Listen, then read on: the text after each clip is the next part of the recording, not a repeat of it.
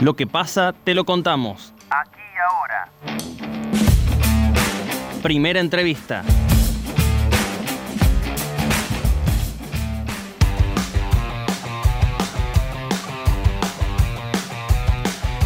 Con las listas de candidatos ya oficializadas, el tiempo de descuento hacia las legislativas 2021 ya está en marcha. Juan Pablo Quinteros es abogado y candidato a senador por Córdoba por la lista de encuentro vecinal que lleva a Aurelio García Lorrio como candidato a diputado de la Nación. Ya está en comunicación con nosotros. Juan Pablo Quinteros, bienvenido a Noticias al Toque. Javier Sismondi y Susana Álvarez, le damos los buenos días. Buenos días para ambos, ¿cómo le va? ¿Cómo le va, doctor Quinteros? Un gusto tenerlo aquí en la mañana de Noticias al Toque. Bueno, en su plataforma de presentación eh, hablan de que le ofrecen a los cordobeses una verdadera alternativa a la grieta. Eh, ¿Cómo se traduce esta oferta eh, y en qué acciones concretas? Mire, nosotros estamos viendo que lamentablemente todo, absolutamente todo lo que pasa en el país, sea del tema que sea, va a parar esa profunda grieta que hace que se pongan que algunos se pongan de un lado y otros de, otro.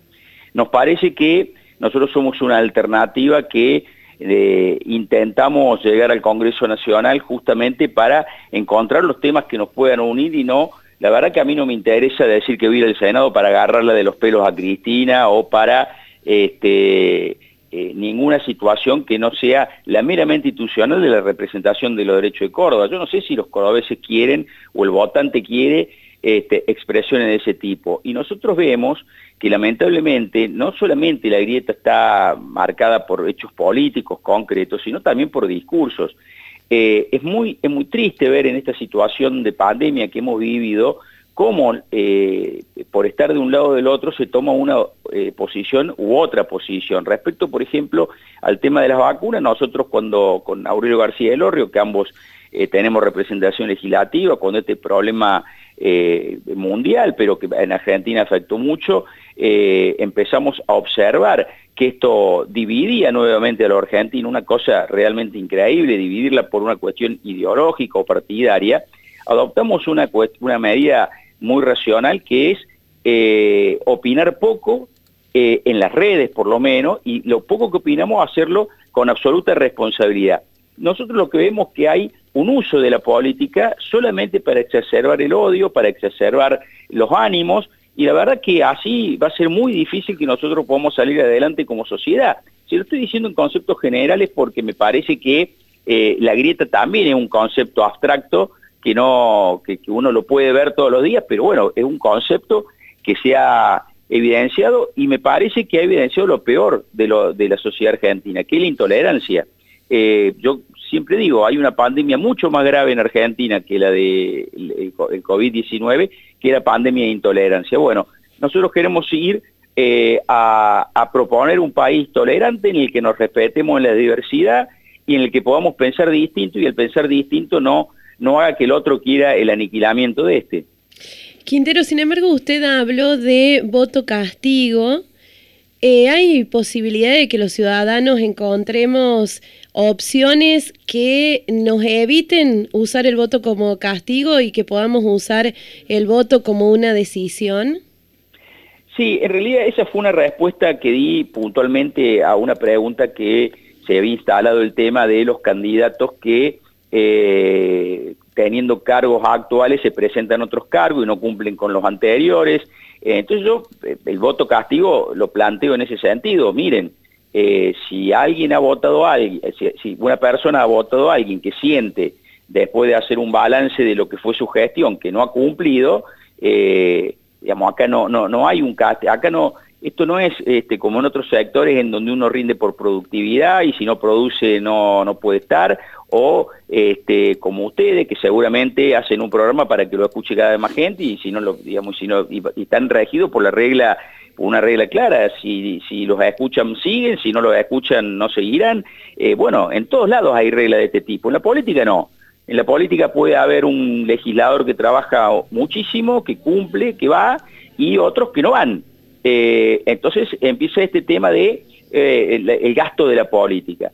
Eh, y cuando empieza el tema del gasto de la política, yo siempre digo, debo reconocer que en la política se cobra bien, se puede vivir bien, no se puede hacer rico, quien se haya hecho rico con la política quiero decirle que está mintiendo, evidentemente hay algo raro, pero se puede vivir bien. Ahora, si usted me pregunta, ¿cobran bien o cobran mal? Bueno, eso lo podemos discutir. Yo creo que hay legisladores en todos los ámbitos, nacional, provincial, municipal, que regalados gratis no son caros. Son caros para la sociedad. El solo hecho de darle una oficina para que prendan una luz ya no son caros. Entonces, en ese momento es cuando yo hablo del voto castigo. Digo, si a usted no le gusta lo que están haciendo, no los vote. Eh, a ver, vamos por la positiva que plantea usted. Bueno, vote una mejor propuesta. Busque una propuesta superadora que lo represente más, que lo identifique más, en la que conozca los dirigentes que han hecho, cuál es su trayectoria, qué fue lo que hicieron. Usted imagina con lo que hicieron, nosotros somos lo que nuestras acciones demuestran, lo que hemos hecho. Difícilmente alguien que ha hecho algo hasta ahora cambie sustancialmente eh, para adelante. Si ha hecho, vas a ir haciendo, y si no ha hecho, vas a ir sin hacer. A eso me refería, pero yo comparto con usted, creo que hay que ir por la positiva. Hay que buscar opciones, digamos, cuando digo el voto castigo, castigarlo sería no votarlos, a eso me refiero, voten una opción, busquemos una opción que supere eh, o que alcance las expectativas que nosotros tenemos de la política. Quinteros, eh, desde Encuentro Vecinal también se ha afirmado, ¿no? Esta especie de pacto entre Macri, Macri y el gobernador Juan Schiaretti. Eh, ¿Quién lo ha llevado a afirmar eso? Bueno, eso es un a ver, nosotros eh, próximamente vamos a estar eh, editando un libro con, García Lorre que lo empezamos a escribir eh, cuando ambos éramos legisladores. Yo, el, 19 del 13 de marzo del 19 renuncié a mi banca y yo pertenecía al Frente Cívico que era integrante del Interbloque Cambiemos. Éramos un bloque de 21 legisladores y yo le puedo decir que en soledad voté en contra leyes de Schiaretti porque el resto del bloque lo acompañaba eh, y, la verdad que fue, eh, fue verdaderamente eh, un tema muy, muy, muy difícil para mí transitar ese momento. De hecho, terminé renunciando casi un año antes de terminar mi mandato. El, endeudamiento de Córdoba nosotros lo cuestionamos fuertemente mientras el resto lo acompañaba y de hecho hoy tenemos el 95% de deuda en moneda extranjera y aumenta día a día con un dólar que se dispara y verdaderamente es un problema grave a futuro cómo va a afrontar Córdoba esas deudas. Eh, los gasoductos de Odebrecht, eh, la presencia de una empresa como Collector cobrando los impuestos. Bueno, le podría dar, bueno, los gastos del hotel en Senusa. Eh, nosotros, cuando planteamos un pacto, decimos claramente que entre el 2015 y el 2019 un acuerdo entre Schiaretti y Macri para que, eh, y un correlato en lo, lo, que hacían los diputados y los representantes en el Congreso de la Nación aprobándole las leyes a Macri, y en Córdoba haciendo lo mismo desde el Interbloque Cambiemos acompañándolo a Schiaretti. Es decir, acá no había una cuestión de convicción, sino había una cuestión de sinergia eh, claramente entre ambos. Cuando yo renuncié dije, yo renuncio porque cambiemos que en el 2019, o junto por el cambio, que en el 2019 tenía en Córdoba la opción de ser no oposición, sino alternativa, una alternativa de gobierno, eh, por cuestiones de vanidades y por cuestiones también fogoneadas de afuera, terminaron divididos en dos listas, en la que uno era Mestre el candidato a gobernador y otra Negri el candidato a gobernador. Y dos candidatos a de Córdoba que le garantizó justamente al actual intendente del PJ ganar por primera vez eh, la ciudad de Córdoba. Eh, yo lo dije, en ese momento me fui y pensé que no iba a haber algo peor que eso. Bueno, ahora hay cuatro listas Ahora hay, hay cuatro listas de cambio. De esa oposición que busca ser alternativa hay cuatro listas.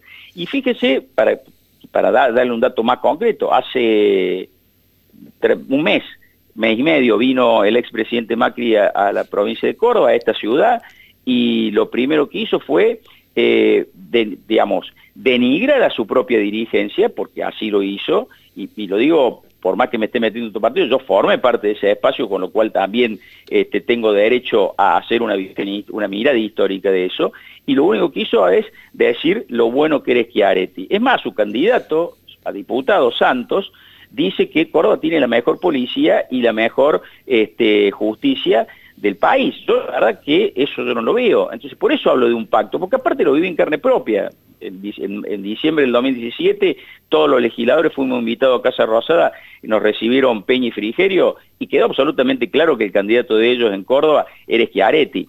Y no me vine con esa idea, quiero decirle que se lo dije a Peña y a Frigerio, que eran los dos ministros más importantes, a quienes no conocía, quiero decirle, fue la primera y única vez que lo vi, este, pero se los dije claramente. Y, bueno, Entonces, eh, yo conozco de la cocina de adentro y después lo vi en la legislatura y no tengo ninguna duda que entre Schiaretti y Macri hay un pacto. Eh, Quinteros, esta interna de la que usted habla de cuatro opciones dentro de Juntos por el Cambio, ¿puede ser capitalizada desde afuera eh, por otras opciones, otras propuestas?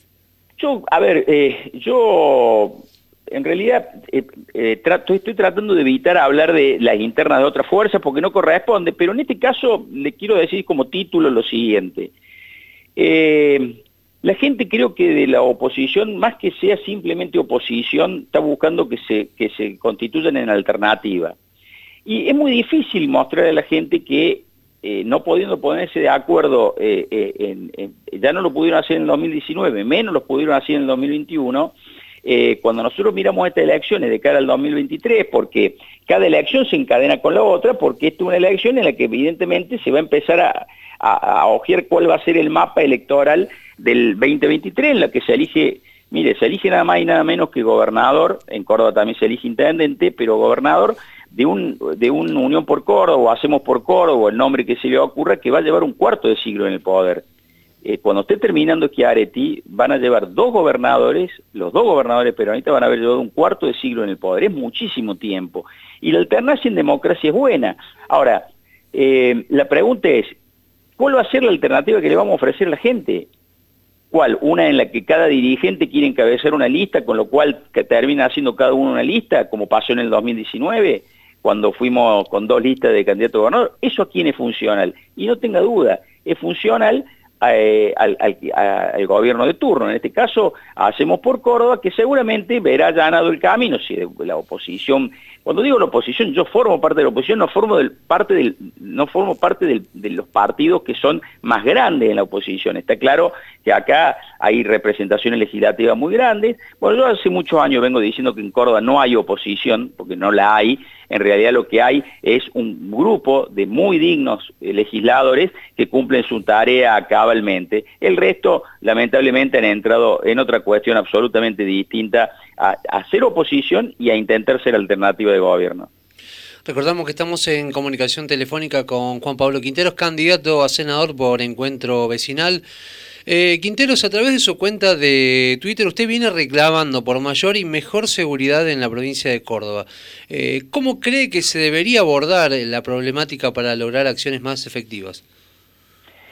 Mire, ese es un problema, ese es un problema sin solución eh, desde hace muchos años, pero lo vemos muy creciente desde el comienzo de la pandemia y, con muchísima preocupación porque en realidad es como que los medios hablan, eh, a ver, eh, en Córdoba nosotros tenemos dos, tres o cuatro hechos delictivos graves, violentos, este, por semana, de los que se conocen, súmenle los que no se conocen, y nosotros hemos observado en los barrios, yo cuando fui candidato a intendente en el 2019, caminé mucho los barrios y me llamó mucho la atención, fíjese el dato que le voy a dar, y ustedes en esa ciudad lo van a entender bien, eh, a mí me llamaba la atención llegar a barrios eh, urbanos marginales, en lo que realmente había mucha carencia, que ni siquiera tenían cordón cunete, y en lugar de pedirme la luz, el cordón cunete, el asfalto, la gente lo que nos decía, eh, del primer problema que nos hablaba del barrio, de la presencia de la droga en el barrio.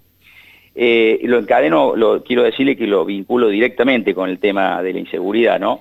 Entonces, en el 2019 ya era un problema que, eh, que estaba invisibilizado por el Estado. Eh, acá no se habla de ese tema. Y en Córdoba, en la ciudad de Córdoba, quiero que sepan que hay barrios que están copados por el narco, pero copados realmente por el narco. y, esto, y cuando, cuando Córdoba se, se, se, constituyó hace varios años ya en la segunda cocina de cocaína del país, nosotros decíamos que los ejemplos de eh, Colombia o México, que, nos, entrega la historia para que veamos, eh, nos demuestran que sin complicidad policial y sin complicidad política es imposible ese crecimiento, o mejor dicho, ese crecimiento exponencial cuando hay complicidad de este tipo. Por eso me parece que vivimos eh, en una sociedad que está violenta, en una sociedad en la que la inseguridad ha ganado por, por goleada, y si usted me pregunta cuáles son las medidas, la primera medida, la primera medida que hay que tener para asumir esto es asumir el problema. Si usted no asume un problema que tiene, nunca lo va a superar. Yo en Córdoba no he escuchado nunca ni al ministro de Seguridad, ni al gobernador de Córdoba, ni a los legisladores de, Hacemos por Córdoba hablar del problema de inseguridad como un problema real y tangible diariamente en las calles de Córdoba. Eh, son problemas aislados, tan controlados. No, no es así. Acá no es así. Entonces digo, usted me pregunta, ¿qué es lo que podemos hacer? Le digo la más fácil, o, no, no, la más fácil, la más lógica. Lo primero es reconocer que tenemos ese problema. Y una vez que reconozcamos que tenemos el problema, empezar a trabajar para solucionarlo. Y en ese trabajar para solucionarlo, generalmente hay dos opciones. Están quienes se inclinan por eh, una mano cada vez más dura frente a la delincuencia y están quienes hablan de eh, trabajar a nivel estructural para eh, empezar a desarmar los cimientos de toda esta estructura delictiva. ¿Cuál es eh, la mirada de encuentro vecinal en este sentido? Mire, en esto yo, en esto soy absolutamente claro. le acabo de plantear el problema de la droga metida en los barrios y esto y como una y como una un precedente para la, para la inseguridad y para los hechos delictivos. Eh, yo creo que una sociedad eh, que no incluye, una sociedad que excluye, evidentemente va camino a tener estos índices que estamos teniendo acá. Lo primero que hay que hacer es trabajar en la inclusión social. Lo primero que hay que hacer es trabajar en la inclusión, que, que, el Estado se haga presente en esos lugares en donde se ha ausentado y suceden estas cosas. Eh, cuando es muy fácil caer en el discurso de mano dura y creer que porque endurezcamos penas o porque este, eh, hagamos, hagamos eh, política, eso, eso, eso es un discurso absolutamente marketinero del cual yo no formo parte. Yo, mire, usted está hablando con alguien que durante 14 años formó parte del Poder Judicial de Córdoba. Casi toda mi, mi carrera judicial la hice en el foro penal, con lo cual he visto el delito desde adentro, ¿no? Lo he visto, lo por supuesto, he sido víctima de hechos delictivos muy violentos también, pero muy violentos, y también he estado del otro lado viendo toda la génesis de que pasa esto, eh, intruyendo causas penales tanto en Fiscalía como en Cámara del Crimen. Eh, bueno, es una discusión profunda que en este país tampoco se zanja, porque no es mano dura o... Eh, esto forma parte de los discursos de la grieta con lo que usted arrancó la nota. es una cosa, es un extremo o el otro y, no, y, se debe entender que hay un camino intermedio, que hay un camino intermedio que es, o sea, ni garantista ni mano dura, digamos, eh, porque fíjense que dice, no, bueno, lo que pasa es que si la policía no tira, yo no quiero caer en esa discusión porque es simplista y banal. Me parece que este tema hay que tomarlo seriamente. Usted me pregunta la posición de, de mía personal y la que tenemos dentro de Encuentro Vecinal, y es esta. Hay que trabajar socialmente, contener socialmente, y después cuando veamos esos resultados, veremos qué otra acción se puede tomar.